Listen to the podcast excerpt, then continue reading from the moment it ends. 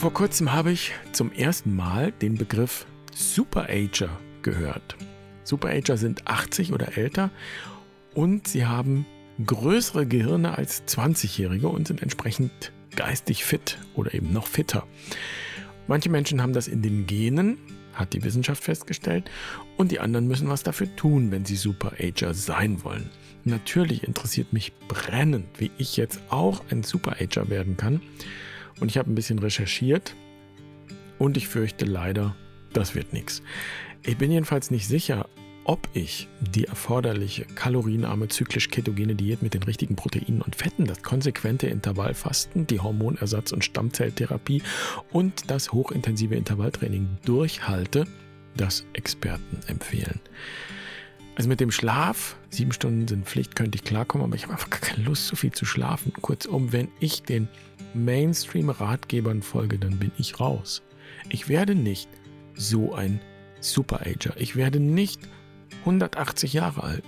Und es gibt tatsächlich Leute, die genau das anstreben. Ich habe den Verdacht, dass es bei diesen Superagern gar nicht darum geht, wirklich alt zu werden, sondern es geht vielmehr darum, ewig jung zu bleiben.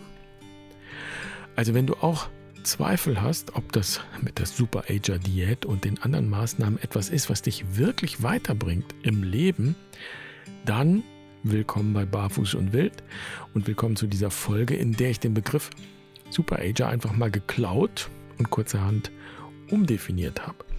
Denn wir brauchen auf jeden Fall richtige Superager. Sie sind es, die die Welt retten können. Schön, dass du dabei bist. Ich bin Jan und ich freue mich, diese Folge mit dir zu teilen.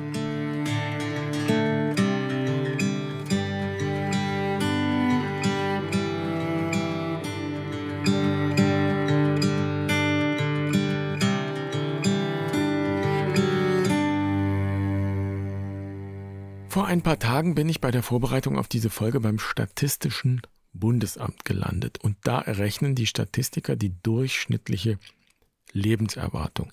Was ich nicht wusste, die wird nicht nur generell für das ganze Leben errechnet, also wenn ich heute geboren würde als Mann, dann hätte ich eine Lebenserwartung von 78 Jahren, sondern in der Statistik steht auch, wie meine Lebenserwartung durchschnittlich ist, wenn ich ein bestimmtes Alter erreicht habe. Wenn ich also heute 60 Jahre alt wäre, dann hätte ich im Durchschnitt noch 21 Jahre zu leben. Und wenn ich heute 80 wäre, dann wären es noch 8 Jahre. Da war ich ein bisschen überrascht und natürlich ist es krass, das so zu lesen. Mein Schwiegervater wird nächstes Jahr 80 und 8 Jahre ist keine wirklich lange Zeit wobei das natürlich nur ein Durchschnitt ist. Aber es wird deutlich, mit 80 trittst du ein in die letzte Phase deines Lebens. Da ist de facto jeder Tag ein Geschenk, denn statistisch gibt es dich ja schon gar nicht mehr, denn mit 80 bist du ja dann schon zwei Jahre älter als die durchschnittliche Lebenserwartung, zumindest als Mann. Also diese kleine Rechnung mal zu Beginn und mir wird daran auch nochmal besonders deutlich, wie wir mit dem Alter in unserer Kultur umgehen, nämlich eigentlich gar nicht. Das Altwerden ist ein Riesenthema in unserer Gesellschaft, sozusagen der Elefant im Raum, über den aber niemand wirklich spricht. Denn die meisten oder zumindest die lautesten sprechen nur vom Jungen bleiben. Eine ganze Industrie lebt ja förmlich von dem Traum, jung zu sein, jung zu bleiben, länger jung zu sein und damit umgekehrt von der Vermeidung oder sogar von der ja, Angst vor dem Alter. Anti-Aging ist das Stichwort dazu. Und mir ist ein Buch in die Hände gefallen, das mich wirklich schockiert hat und das sehr gut deutlich macht, wohin sich dieser kulturelle Strom bewegt. Da schreibt ein Professor für Genetik vom Traum des ewigen Lebens. Und er schreibt, dass dieser Traum kein Traum bleiben müsse, dass es wirklich möglich sei, ewig zu leben. Und er erzählt von Hydra vulgaris, das ist ein Süßwasserpolyp, also eine Art Babyqualle. Und im Labor, wenn man Hydra vulgaris in einem ganz bestimmten Zustand hält, gleiche Temperatur, Wasserqualität, Futterqualität und Menge und Zeit und all das immer gleich in einem bestimmten Level, dann altert dieses Nesseltierchen nicht dann erneuern sich die Zellen immer wieder und immer wieder und das Tier wird nicht älter. und lebt folglich voraussichtlich ewig. Zumindest sehr lange. Natürlich hat es noch niemand ausprobieren können, ob es auch wirklich ewig lebt, denn wir leben ja bekanntlich nicht ewig und wir kämen mit diesem Experiment, mal ganz nebenbei gesagt, nie an ein Ende. Aber egal, die Richtung ist klar. Wissenschaftler wollen natürlich unbedingt wissen, wie Hydra vulgaris das macht, welche Gene da verantwortlich sind und dann wollen sie das auf den Menschen übertragen. Und das ist nicht, was mich schockiert hat.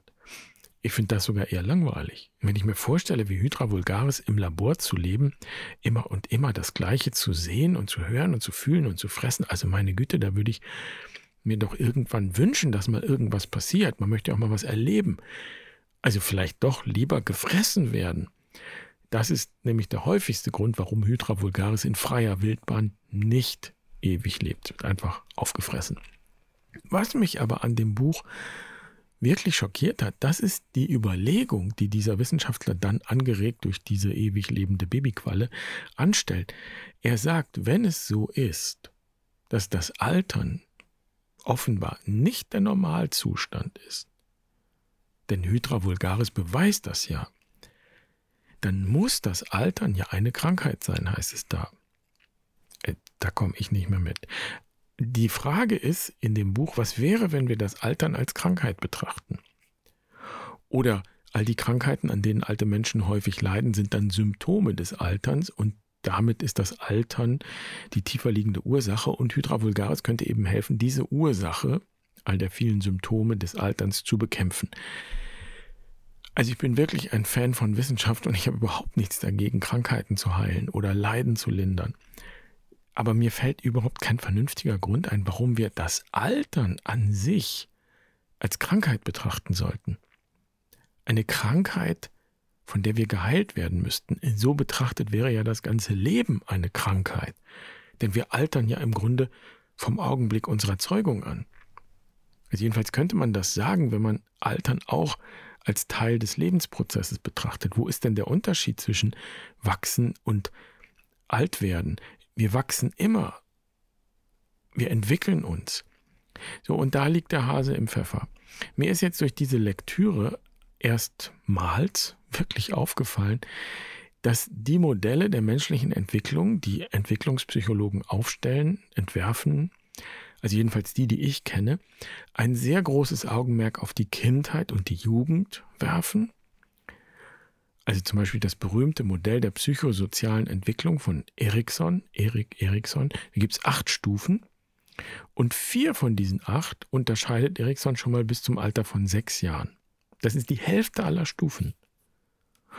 Und gut, da könnte ich vielleicht noch mitgehen, weil wir wissen, wie prägend diese ersten sechs Jahre für unsere Entwicklung sind. Dann kommen drei Stufen von der Pubertät bis zum Erwachsensein. Und die letzte Stufe, die achte, ist bei Erikson der letzte Lebensabschnitt.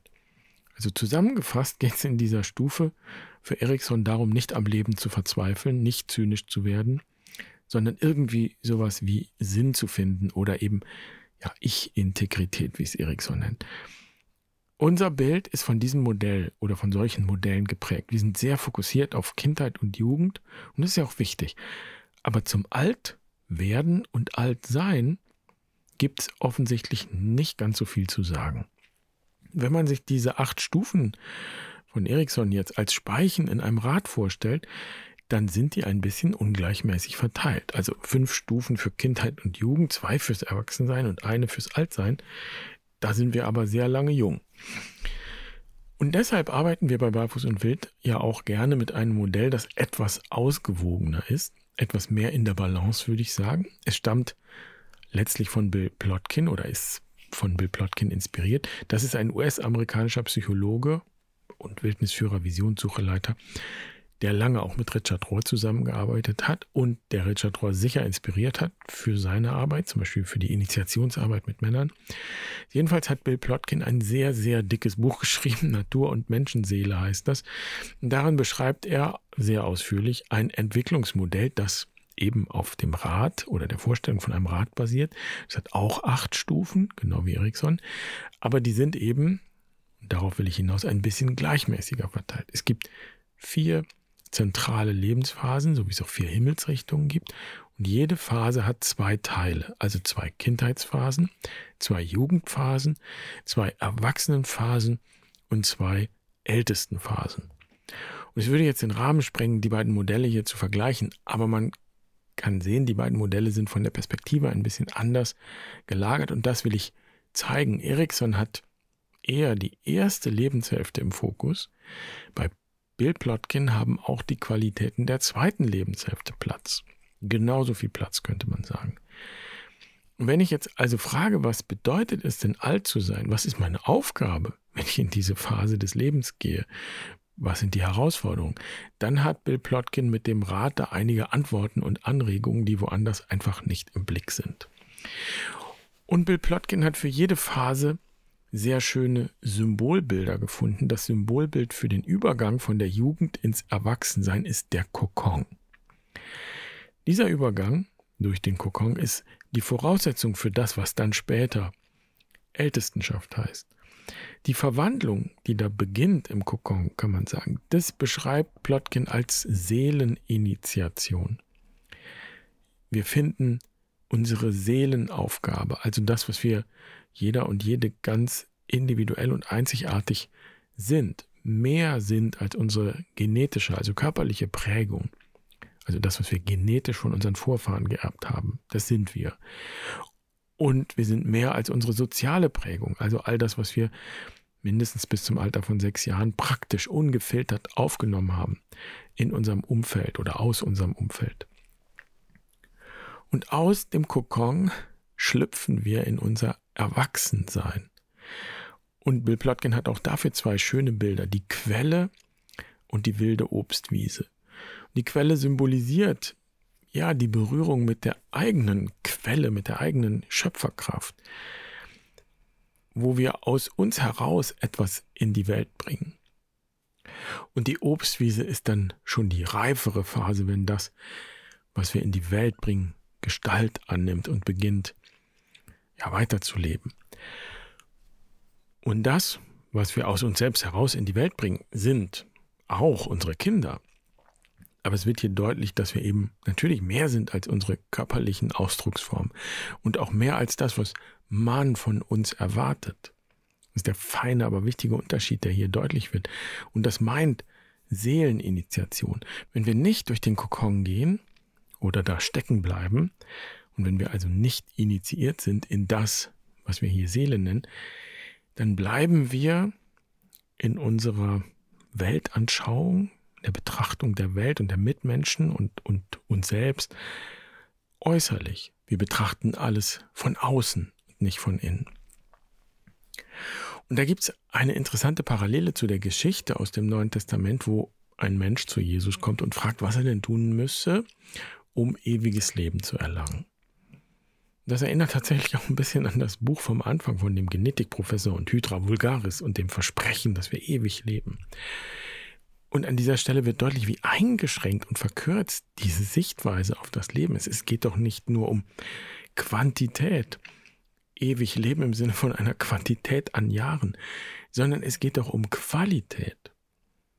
Und bekanntlich antwortet Jesus, der Mensch kenne ja die Gebote und da sagt er, Job, die habe ich alle gehalten. Und wenn man genauer hinschaut, sagt er das auch mit einem gewissen Stolz. Ich habe es geschafft, ich war brav, ich habe alles getan, was die Tradition verlangt, was man von mir verlangt.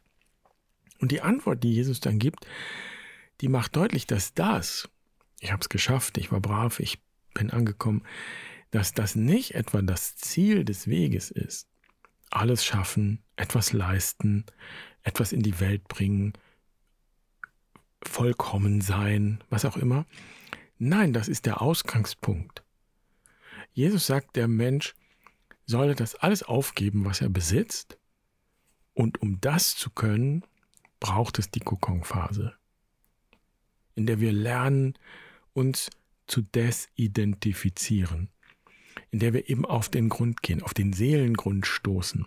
Das heißt konkret, meine Prägung, körperlich, genetisch, und eben sozial, familiär, gesellschaftlich anzunehmen und all das, was ich erreicht habe, anzunehmen, aber mich eben nicht mehr ausschließlich darüber zu identifizieren.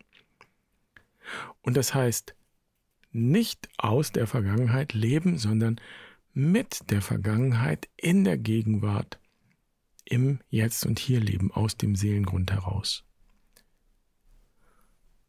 Und so ist auch das Erwachsensein bei Bill Plotkin an der Quelle und auf der wilden Obstwiese eben nicht geprägt von der Leistung, sondern mehr vom Selbstsein und So-Sein. Und dass der Mensch dann in der Geschichte Jesus verlässt, weil er nicht bereit ist, seinen Besitz aufzugeben, das ist die berühmte Geschichte mit dem Nadelöhr. Eher geht ein Kamel durchs Nadelöhr, als ein, als Reicher durchs, ähm, ins Himmelreich kommt. Das ist nicht unbedingt ein Scheitern, ein spirituelles Scheitern, ein religiöses Scheitern. Das würde auch gar keinen Sinn machen sondern es ist vielleicht einfach auch Ausdruck der Tatsache, dass es noch etwas zu erledigen gibt, wenn ich an der Schwelle zur zweiten Lebenshälfte stehe. Ich kenne niemanden, der einfach so rüberspaziert. Meistens sind wir doch herausgefordert, an dieser Schwelle noch einmal zurückzugehen, im Rat noch einmal zurückzugehen, die Speichen noch mal zurückzugehen, bis in die Phasen der Kindheit, wo es um die Unschuld geht, das Urvertrauen geht, unsere Bedürfnisse, in die Phase der Jugend, wo es um unseren Platz in der Gemeinschaft geht, den wir eingenommen haben. Und in all die Phasen, wo wir höchstwahrscheinlich auch Verletzungen erfahren haben und unser Urvertrauen verletzt worden ist. Also, was gilt es einmal bewusst anzuschauen, zu heilen, nachzunähern an dieser Schwelle? Wenn wir zur Quest gehen, dann tun wir eigentlich immer genau das, die früheren Phasen anschauen und abschließen, wo sie noch nicht abgeschlossen sind dem Raum geben, das wirklich hinter uns lassen und verabschieden, was war, um uns wirklich ganz für das Neue öffnen zu können.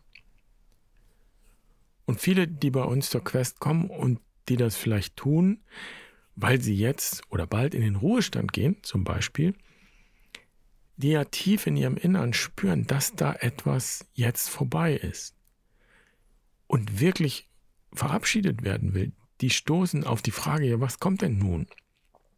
Und bei den meisten schimmert dann schon das Thema Ältestenschaft durch. Also nicht bloß alt werden, sondern Älteste werden.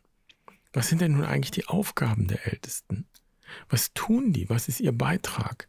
Welchen Nutzen haben die denn? So, und es ist klar, dass dieser Beitrag nicht in der Qualität der ersten Lebenshälfte liegen kann und muss.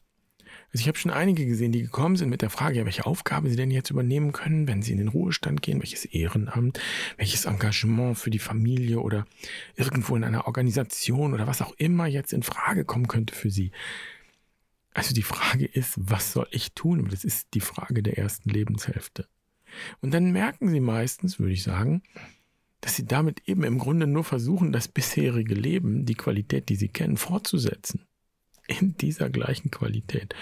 Und wenn sie dann entdecken, dass das gar nicht sein muss und dass die Welt vielleicht sogar eine ganz andere Qualität brauchen könnte, dann spürt man wirklich, wie sich da sowas zurechtrückt, wie so etwas wie Frieden auftaucht, so ein innerer Frieden.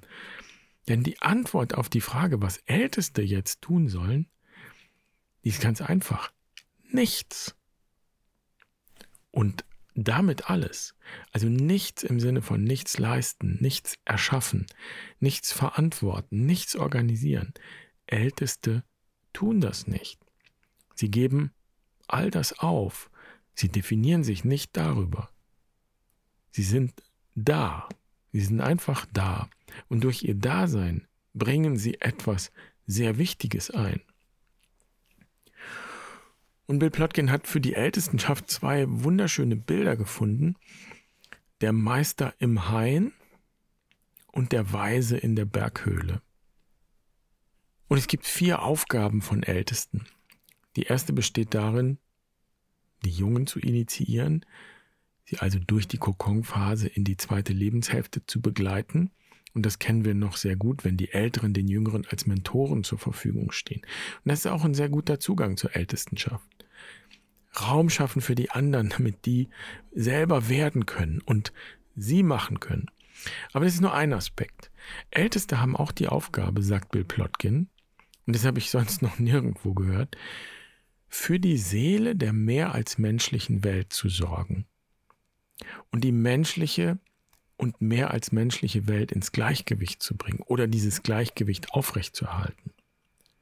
Und das geht so weit, dass Älteste auch sorgen für das sich selbst entwickelnde Universum. Das klingt völlig fremd für unsere Ohren. Ist aber genau das, was wir dringend, dringend brauchen. Menschen, die nicht nur wissen und die nicht nur Wissen vermehren, sondern die Weisheit kultivieren, die einen weiten Blick haben, die die ganze Wirklichkeit in den Blick nehmen und auch ja an die Grenzen unseres Alltagsbewusstseins gehen und darüber hinausschauen, die das Universum in den Blick nehmen. Und im Grunde kann man sagen, solange in uns, solange in mir das Gefühl aufkommt, etwas tun zu müssen, etwas schaffen zu müssen, dann weiß ich, dass das nicht Ältestenschaft ist. Denn in der Ältestenschaft weicht dieses Gefühl, etwas tun zu müssen, jetzt etwas bewirken zu müssen, etwas anschieben zu müssen. Dieses Gefühl weicht immer mehr eine Art ja, inneren Überzeugung, dass die Dinge geschehen werden. Älteste, sagt Bill Plotkin, sind so etwas wie Impfkristalle. Impfkristalle, die eine übersättigte Lösung dazu bringen, zu kristallisieren, ohne dass sie etwas tun. Sie sind einfach nur sie selbst. Impfkristalle. Wenn sie in Berührung kommen, dann impfen sie die Lösung und sie kristallisiert. Das ist ein interessantes Bild für das, was man auch handelndes Nichthandeln nennen könnte. Es klingt ein bisschen paradox. Aber Älteste tun etwas, indem sie nicht tun, sondern da sind. Einfach da sind. Also alleine ihre Präsenz bewegt etwas. Und ich habe für mich überlegt, welche Ältesten ich denn kenne oder gekannt habe. Und mir sind natürlich ein paar wichtige Persönlichkeiten eingefallen. Aber ich denke auch an meine Großeltern. Mein Großvater hatte etwas von so einer Präsenz. Wenn auch nur versteckt oder wenn man ihm auch genau das, dieses Nichts tun müssen, in seinem Umfeld immer wieder vorgeworfen hat. Aber bei mir ist das anders angekommen. Ich habe seine Ruhe und seine ruhige Art sehr geschätzt. Auch seine Verbundenheit mit allem, mit der Natur, mit den Tieren auf dem Hof, mit den Pflanzen. Und wenn er mir ab und zu so den Arm über die Schulter gelegt hat und hat er gar nichts gesagt, sondern hat nur gelächelt. So, mit einem Lächeln, ohne Worte hat er gesagt, was weiß ich, ich bin stolz auf dich, es ist gut, dass du da bist. Sowas habe ich gehört innerlich. Also das hat mich wirklich berührt und es hat mich auch getragen und gestärkt. Und meine Großmutter, die wirklich die Gabe hatte, einen Kreis zu schaffen und zu halten. Sie hat den Rahmen geschaffen und gehalten, dass wir Familie sein können und zusammenkommen und feiern können und dass jeder willkommen ist. Und auch wenn sie das nie mit Worten ausgedrückt hat, also sie hat nie ein Wort gepredigt, aber in meiner Erinnerung hat sich in ihrer Gegenwart ja sowas wie eine Tür geöffnet zu dem, was wir in unserer Tradition Himmel nennen. Und in diesem Himmel, der dann ganz konkret für mich am gedeckten Tisch erfahrbar geworden ist, in diesem Zusammensein, da war jeder willkommen. Das hat sie ausgestrahlt, das hat sie gehalten, das hat sie getragen. So, und so waren meine Großeltern auch mindestens ansatzweise solche Impfkristalle. Und das, was sie da geimpft haben, das hat mich zumindest ermutigt und inspiriert. Ja, und mich auch gestärkt, meinen Weg zu gehen. Und ich habe sie nicht in Erinnerung, weil sie jetzt mit 80 noch einen Marathon geschafft haben oder eine Doktorarbeit geschrieben haben oder sonst wie auch nur den Erscheinungen des Alters getrotzt haben und besonders jung und frisch ausgesehen hätten. Nichts davon. Für mich sind sie aber das, was ich Superager nennen würde, weil sie Ältestenqualität verkörpert haben. Und ich nenne auch meine Großeltern als Älteste, weil ich damit sagen will, dass wir alle das Potenzial zur Ältestenschaft in uns tragen. Ja, mir würden auch ein paar prominente Älteste einfallen, aber ich nenne jetzt mal bewusst keine Namen, weil ich nicht möchte, dass wir alle nach oben schauen oder in die Ferne schauen. Du und ich, wir tragen das Potenzial zur Ältestenschaft in uns. Das ist etwas Natürliches. Die Frage ist natürlich, ob wir bereit sind, dieses Potenzial auch zu heben. Das setzt voraus, dass wir bereit sind, uns mit unserer persönlichen Entwicklung zu beschäftigen. Dass wir bereit sind oder uns bereit sind, uns vorzubereiten, so könnte man sagen, wirklich loszulassen. Und so wie in der Geschichte von dem Menschen, der Jesus nach dem ewigen Leben fragt, unseren ja, bisherigen Reichtum hinter uns zu lassen, uns wirklich zu desidentifizieren und einen konsequent kontemplativen Weg einzuschlagen, einen inneren Weg, einen spirituellen Weg, der uns ermöglicht, tiefer zu schauen, anders da zu sein und dass wir bereit sind, uns damit und gerade damit einzubringen in die Welt, in die Familien, in die Gemeinschaften und auch nach dem Ort zu suchen oder ihn selbst bereitzustellen und zu öffnen, in dem ja unsere Qualität gebraucht wird, in dem diese ältesten Qualität gebraucht wird. Und ich sage das nicht, weil ich glaube, schon auf der Zielgeraden zur Ältestenschaft zu sein. Keineswegs. Ich sage es aber, weil ich dadurch eine Orientierung bekomme für meinen Weg und für den nächsten konkreten Schritt. Und wenn du jetzt sagst, das ist ja alles schön und gut, aber wie soll denn das bitte die Welt retten? Was sollen denn jetzt ein paar alte Leute ausrichten in einer Welt, die am Rand des Abgrunds steht, am Rand des Atomkriegs, am Rand der Klimakatastrophe, die kaum noch aufzuhalten ist und ja vielerorts schon längst begonnen hat?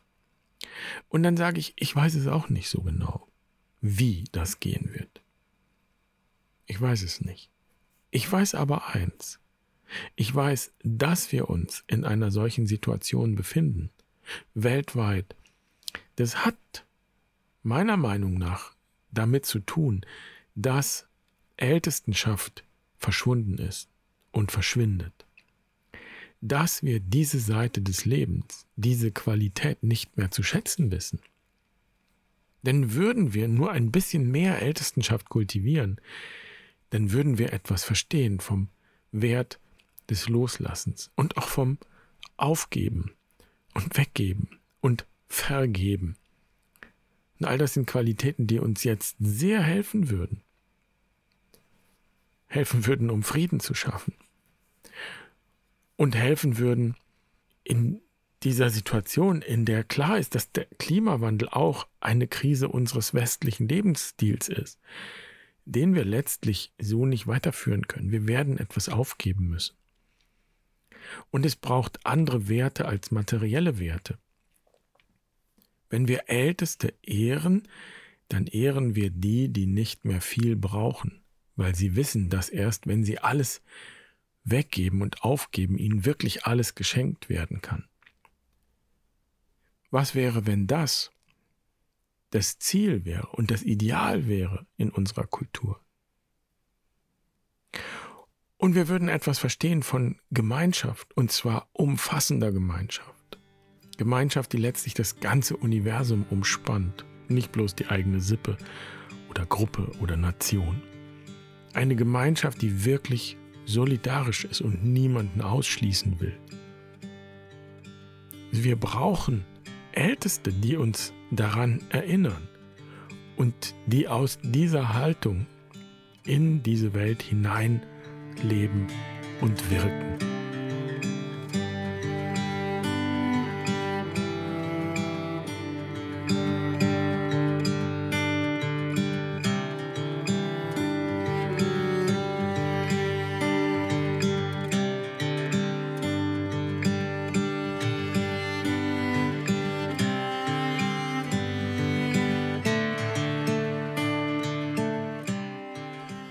Jahreszeit, in die wir jetzt gehen und die Veränderung in der Wintersonnenwende, dieser Übergang, das ist ein Symbol für Seeleninitiation. Das Kind in der Krippe ist letztlich nichts anderes als ein Bild der Seele. Und wir sind der Stall, der dieses Kind aufnimmt, birgt. Wir sind auch die Mutter, die dieses Kind zur Welt bringt. Und um Seeleninitiation drehen sich letztlich auch unsere Rauhnächte. Das sind die zwölf Tage zwischen den Jahren. Und das ist die Zeit, in der symbolisch gesprochen die Zeit stillsteht und wir eben die Seele berühren können. Und jedes Jahr erinnern wir uns und vergewissern wir uns noch einmal in dieser Zeit. Und wir gehen ja bei Barfuß und Wild seit einigen Jahren durch die Rauhnächte und schaffen einen Rahmen, in dem wir die Seele berühren können, auf den Seelengrund stoßen. Und keine Sorge, das ist nicht kompliziert. Wie gesagt, das ist eigentlich etwas Natürliches. Das ist nicht bloß was für Spezialisten. Wenn dich das interessiert, schau es dir gerne an. Du bist herzlich eingeladen, mit uns durch die Tage zwischen den Jahren zu gehen. Wir machen diese Tage wieder zu einer persönlichen Reise ins Herz aller Dinge. Auch ein schönes Bild für den Seelengrund. Du findest die Infos dazu in den Show Notes. Und du hast auf der Website die Möglichkeit, dich einzutragen. Wenn du Interesse hast, dann bekommst du eine Nachricht, wenn die Anmeldung startet. Das war's für heute. Schön, dass du dabei warst. Ich wünsche dir eine wunderbare Woche. Mach's gut. Bace bene.